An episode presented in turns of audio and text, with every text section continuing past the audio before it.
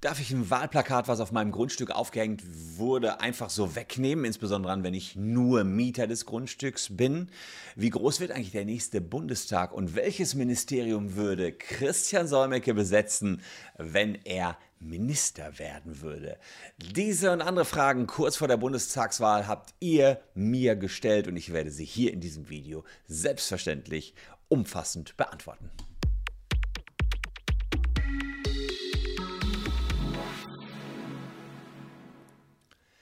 Hallo, ich bin Christian Solmecke, Rechtsanwalt und Partner der Kölner Medienrechtskanzlei Wildeborger und Solmecke und lasst gerne ein Abo für diesen Kanal da, wenn euch rechtliche Themen interessieren. Ihr habt uns Rechtsfragen gestellt rund um die Wahl und ich ähm, leg direkt los. Fünf in diesem Video und fünf im nächsten Video, damit ihr fit seid für die nächste Wahl am Sonntag, 26. September, damit ihr das Kreuzchen bei der richtigen Stelle macht. Wieso ist es nicht illegal, war die erste Frage, vor laufender Kamera Dinge über die eigene Partei zu behaupten, die im Wahlprogramm komplett anders niedergeschrieben sind? Warum gibt es keine Konsequenzen für Politiker mit Wahlversprechen, die nicht eingehalten werden.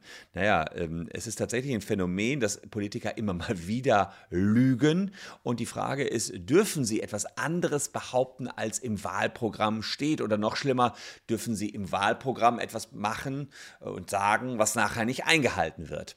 Ähm, und die Frage ist natürlich, wie ist die Lüge insgesamt zu behandeln? Normalerweise sind Lügen nicht strafbar. Es gibt ein paar wenige Lügen, die so im Strafgesetzbuch auch geregelt geregelt sind. Zum Beispiel Holocaust-Leugnung wäre verboten oder eine Verleumdung, also falsche Aussagen über eine konkrete Person. Das sind Lügen, die verboten sind. Ähm, aber wenn ich sage, die Erde ist eine Scheibe, ist das keine verbotene Lüge. Das wäre also kein Problem. Zivilrechtlich können andere Personen sich natürlich wehren, wenn über mich irgendwas Falsches behauptet wird, dann könnte ich mich dagegen wehren, immer dann, wenn andere bewusst unwahre Tatsachen über mich verbreiten. Aber wie sieht das in der Demokratie aus? Ähm, kann man da was gegen die Lüge tun? Wenn jemand verspricht, also dem Volk verspricht, ich werde 12 Euro Mindestlohn beispielsweise einführen und Herr Scholz würde es nachher nicht machen. Also klarer kann man es ja nicht versprechen, als die SPD jetzt 12 Euro Mindestlohns für alle 10 Millionen Bürger würden davon profitieren. Für 10 Millionen Bürger gäbe es quasi mehr Knete alleine durch den Mindestlohn. Was ist, wenn die das nachher nicht machen? kann man Herrn Scholz dafür ins Gefängnis stecken, beispielsweise, wenn man ihn jetzt wählt. Und da gibt es nur verschiedene Möglichkeiten, um da überhaupt so ein Politiker in den Griff zu bekommen. Erstmal gibt es Berichtspflichten, klaro, Akteneinsichtsrechte, auch von den Parlamentariern und von den Bürgern nach dem Informationsfreiheitsgesetz. So könnte man erstmal sich Auskunft darüber verschaffen, was ist jetzt wirklich passiert, was haben die gesagt und was ist wirklich passiert. Beim Mindestlohn wüssten sie ja, entweder ist bei euch angekommen oder nicht angekommen. Und dann gibt es natürlich Faktenchecker, Journalisten, Wissenschaftler, die können Politiker einer Lüge überführen, ja, können gucken, was ist dann wirklich getätigt werden. Und die haben auch die investigativen Ressourcen und können dann Druck ausüben auf einen Politiker und ihn möglicherweise später zum Rücktritt bewegen. Ist auch schon in der Geschichte immer wieder passiert. Und dann hat natürlich das Parlament eine gewisse Kontrollfunktion. Es gibt Untersuchungsausschüsse und man kann dann entsprechend klären, ob Politiker dem Volk was Falsches vorgegaukelt haben. So gab es bei der Bundestagswahl 2002 zum Beispiel einen Untersuchungsausschuss gegen einige Politiker, die vor der Wahl wissentlich die Unwahrheit gesagt haben. Sie haben nämlich die Haushaltslage etwas positiver dargestellt, als sie in Wirklichkeit war. Aber letztlich gab es da keine größeren Konsequenzen. Das ist natürlich dann wieder das Traurige, wenn dann die Konsequenzen fehlen, dann ist nur teuer ermittelt worden, aber ansonsten nicht viel passiert. Letztlich ist es allerdings so, in Artikel 38 unseres Grundgesetzes steht ziemlich genau drin, wie sich unsere Politiker verhalten sollen und dürfen. Dann gucken wir direkt mal rein ins Grundgesetz. Das habe ich euch hier mal draufgeschmissen. Da steht drin, die Abgeordneten des Deutschen Bundestages werden allgemeiner unmittelfreier Wahl gewählt.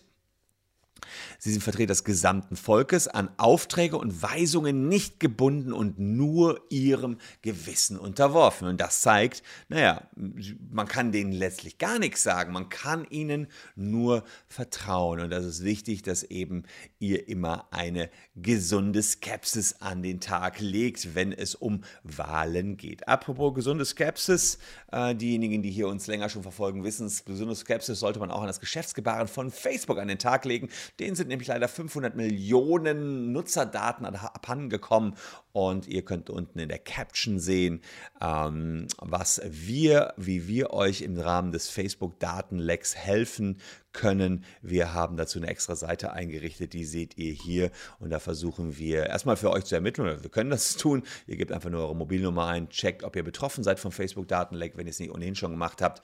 Und nachher versuchen wir für euch 500 Euro von Facebook zu ergattern. Also auch denen muss man auf die Finger schauen, genauso wie man Politikern auf die Finger schaut. Unten in der Caption mehr dazu. Dann die nächste Frage, warum gibt es keine weiterführenden Konsequenzen? Passt ganz, ganz gut dazu äh, für Politiker, wenn sie klar versuchen, Dinge, in die sie involviert waren, zu vertuschen. Zum Beispiel Vernichtung von Papieren. Ja, da kommt, kommt drauf an, was hat der Politiker gemacht für eine, für eine Aktenvernichtung? Wenn er beispielsweise Akten vernichtet hat, die dazu führen, dass irgendjemand nicht bestraft wird, dann könnte das nach 258 Strafgesetzbuch eine illegale Strafvereitelung sein. Und da wäre auch eine versuchte Strafvereitelung entsprechend strafbar mit bis zu fünf Jahren Gefängnis wird das geahndet. Auch wenn ein Politiker irgendjemand seiner Mitarbeiter anweist, diese Akten zu vernichten, dann wäre als Anstifter nach 26 Strafgesetzbuch genauso zu bestrafen wie der Täter selbst. Also da gibt es schon grundsätzlich Möglichkeiten. Das Problem ist, ein Politiker genießt nach Artikel 46 Grundgesetz zunächst mal Immunität. Das heißt, man kann gegen Politiker, Abgeordnete unseres Bundestages und Regierungsmitglieder nicht ohne weiteres ermitteln. Das heißt, man kann sie nicht verhaften, es sei denn, sie werden auf frischer Tat ertappt, aber dieser Artikel 46, der soll nur die Arbeitsfähigkeit des Parlaments sicherstellen und dieses Parlament kann jederzeit die Immunität auch gegen den Willen des Abgeordneten aufheben. Und wenn die Immunität aufgehoben wird, kann auch entsprechend wieder ermittelt werden. Auch wenn der Politiker das Mandat verliert, kann gegen ihn ermittelt werden, wenn die Tat dann noch nicht verjährt. Es gab übrigens in der vorletzten Legislatur, in der letzten Legislaturperiode vier solche Aufhebungen und in dieser Legislaturperiode bereits 22 Immunitätsaufhebungen, meistens gegen AfD-Abgeordnete, sodass gegen die ermittelt werden konnte. Finde ich eigentlich ziemlich traurig, dass die sich so daneben äh, benehmen, dass da ständig Staatsanwaltschaften gegen die ermitteln müssen. Ähm, die Immunität gilt allerdings nicht für hochrangige Mitarbeiter, etwa in den Ministerien, die beispielsweise die NSU-Akten ja vernichtet haben. Die können problemlos verurteilt werden. Da muss also gar nicht erst die Immunität aufgehoben werden. Das Problem ist allerdings, dass wenn die Akten einmal vernichtet worden sind, ist es gar nicht so easy, noch gegen irgendjemanden zu ermitteln, denn dann wird ja meistens alles vertuscht. Nichts vertuschen tun wir übrigens auf unserem Instagram-Kanal. Wer da Lust drauf hat, mal hinter die Kulissen unserer Kanzlei zu schauen, guckt mal bei Insta vorbei. Unten in der Caption findet ihr den Instagram-Kanal. Hier seht ihr ihn auch nochmal schwarz auf weiß. Ah, da seht ihr unter anderem hier meine, meine Buttons, die wir von YouTube bekommen haben. Ihr könnt ins YouTube-Studio reinkommen, ein bisschen hinter die Kulissen hier schauen. Haben wir alles mal dort bebildet und haben auch immer wieder aktuelle News. Also es ist ein schöner Mix, glaube ich, hier auf unserem Instagram-Kanal. Frage 3 von 5, die ihr uns gestellt habt. Darf ich Wahlplakate auf meinem Grundstück abhängen? Folgende Situation. Ein Zuschauer dieses Kanals hat... Ähm, zwei Söhne, die, mit denen hat er zusammen ein Haus gemietet und zu dem Haus gehört eine Garage. Der Vermieter hat ein Plakat von der Basispartei an die Garage gehängt.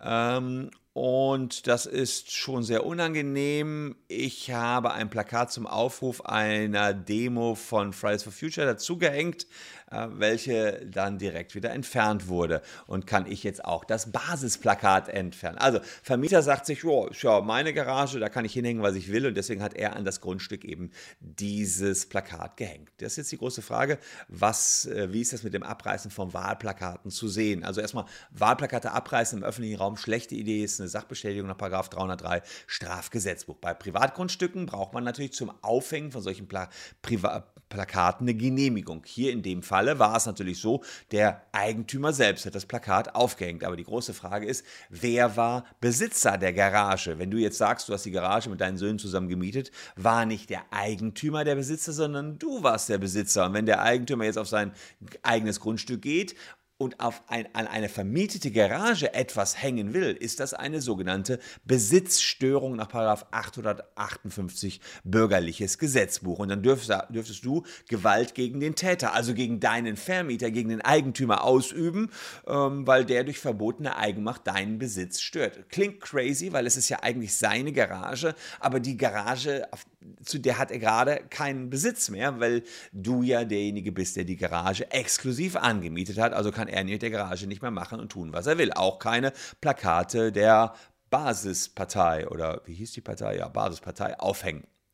So, ähm, wie sieht diese verbotene Eigenmacht aus? Also du könntest ihn daran hindern, dich da vorstellen und sagen, hier hängst du nichts auf, aber wenn das da schon hängt, dürftest du es auch wieder abhängen. Also auch Gewalt gegen die Sache selbst durchführen, aber bitte schön nicht zerstören. Das wäre wiederum äh, ein Überschreiten dieser ähm, Macht, die du dort als Besitzer hast.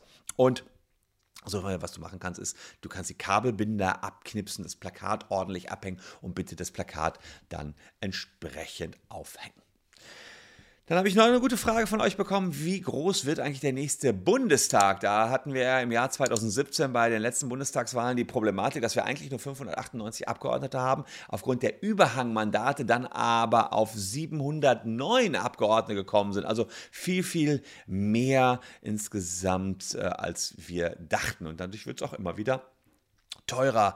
Der Bund der Steuerzahler hat gesagt, äh, wir haben eine Milliarde, geben wir für den Deutschen Bundestag aus, so teuer wie diesmal war er noch nie. Dazu muss man so ein bisschen das Wahlsystem in Deutschland kennen. Wir haben ähm, Direktmandate, äh, mit der Erststimme werden die vergeben und dann haben wir die Zweitstimme, das sind die Landeslisten der Partei. Schauen wir uns erstmal die Direktmandate an. Ähm, das ist die Erststimme, ihr macht also auf eurem Wahlzettel das Kreuzchen und sagt, hier der Herr Müller, den finde ich gut, den kenne ich noch aus der Kneipe nebenan, der ist bei der CDU oder der SPD oder den Grünen und der soll meine Stimme bekommen. Damit kommt Herr Müller dann auch direkt in den Deutschen Bundestag mit der Erststimme. 299 Sitze im Deutschen Bundestag sind für diese Erststimmen zunächst mal registriert. Und jetzt gibt es die Zweitstimme und damit vergebt ihr die Prozente der Partei. Man, man, sieht jetzt, Herr Müller ist meinetwegen bei der SPD und dann sagt ihr, ach komm, da soll die SPD auch meine Stimme kriegen. Also es ist oft so, dass man Erst- und Zweitstimme dann eben parallel laufen lässt. Jetzt passiert Folgendes. Jetzt hat, Herr, äh, hat die SPD 30 Prozent beispielsweise bekommen. Ja, weiß ich gar nicht, so gut sind sie nicht, ja, aber im Moment lagen sie bei 26 oder 27 Prozent. Also okay, in diesen Dimensionen liegt das. Und jetzt schaut man, okay, damit gehören ihnen erstmal 26 Prozent der Sitze. Sollten sie jetzt aber über die Erststimme in den Wahlkreisen und sagen wir mal 26, 30 Prozent der Sitze, nehmen wir mal 30 Prozent, um es leichter zu, äh, leichter zu rechnen, von den ähm, 600 äh, sind ungefähr 180 Sitze. Und sagen wir mal, sie hätten, komm, wir machen es noch einfach, sie hätten 200 Sitze bekommen. Ähm, prozentual über die Zweitstimme. Jetzt hat die, hätte aber jetzt, um ein Beispiel zu bleiben, die SPD aber 220 Erstst, äh, Erststimmen bekommen, sozusagen äh, Sitze aus den Wahlkreisen. Und damit hätten sie sozusagen als Direktmandate 20 mehr, als sie über die Prozente hinten rausbekommen haben. Und dann sagt man, naja, wenn das Volk einen Menschen im Bundestag sitzen haben will, geht das immer vor. Also darf der da erstmal sitzen. Die Erststimme geht quasi vor. Also hat man dann eben diese Leute da sitzen, 220, obwohl die Partei selbst hinten raus ähm, gar nicht so viele Prozente hat, wie sie mit der Erststimme an Sitzen dort erzielt hat. Aber man sagt, wenn da jemand persönlich gewählt wird, dann soll der da auch rein. Ganz vereinfacht gesagt. Jetzt hat man 20 Überhangsmandate und jetzt wird es ein bisschen unfair für die anderen Parteien, die diese Übergangsmandate nicht haben, ähm, weil jetzt die SPD ja in meinem Beispiel zu bleiben, mehr Leute im Bundestag sitzen hat, als sie mit der Zweitstimme gewählt haben. Und deswegen hat man wiederum, sagt man, okay, dann haben wir für die anderen auch noch Ausgleichsmandate.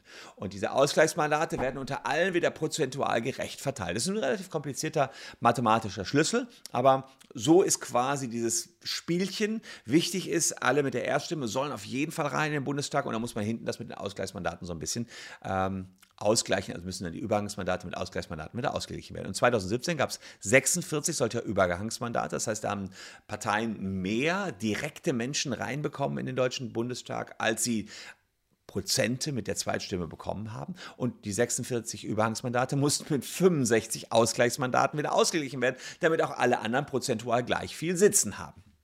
So, und deswegen ist der Bundestag damals um 111 Sitze gewachsen. Und für den aktuellen Bundestag gab es 2020, also im letzten Jahr, eine Wahlrechtsreform und da soll es Ausgleichsmandate erst nach drei Überhangmandaten geben.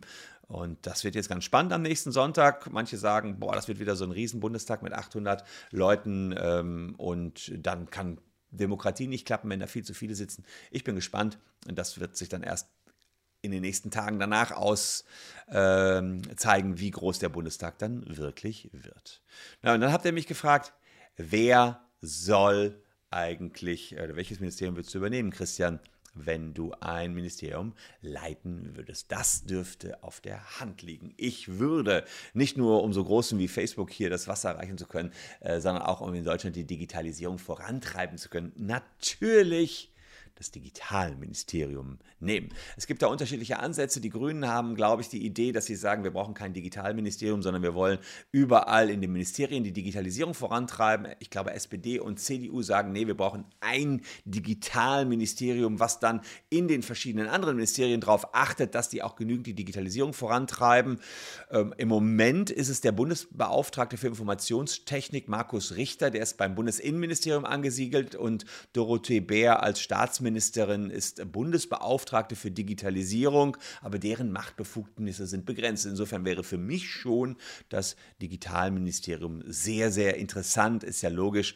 Ähm, Kanzlerkandidat Olaf Scholz, SPD, sagt, Digitalisierung wird Chefsache und es soll alles direkt am Kanzleramt sogar gebündelt werden. Und Laschet und Lindner, die haben eben dieses extra Ministerium. Also äh, die Idee ist sozusagen, ähm, Scholz sagt, der Kanzler macht's. Das wird im Kanzleramt wird die Digitalisierung vorangetrieben für alle Ressorts.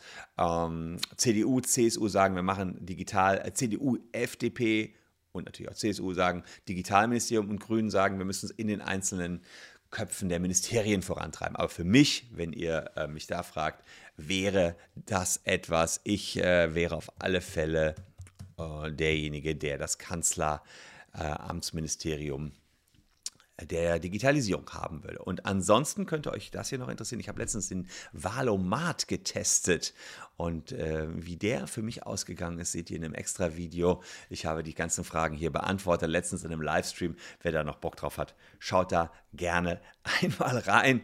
Äh, ist ganz interessant ausgegangen, das Ergebnis meiner Valomat-Abstimmung. Ansonsten würde ich mich freuen, wenn ihr ein Abo hier lasst für diesen Kanal. Das ist nur ein kleiner Klick und ihr seid auch beim nächsten Mal wieder mit dabei, wenn es ein neues Video gibt. Und hier noch zwei Videos, ne, hier noch zwei Videos, die euch ebenfalls interessieren könnten und die Zeit bis morgen etwas überbrückt. Danke fürs Zuschauen. Wir sehen uns morgen schon wieder. Tschüss und bis dahin.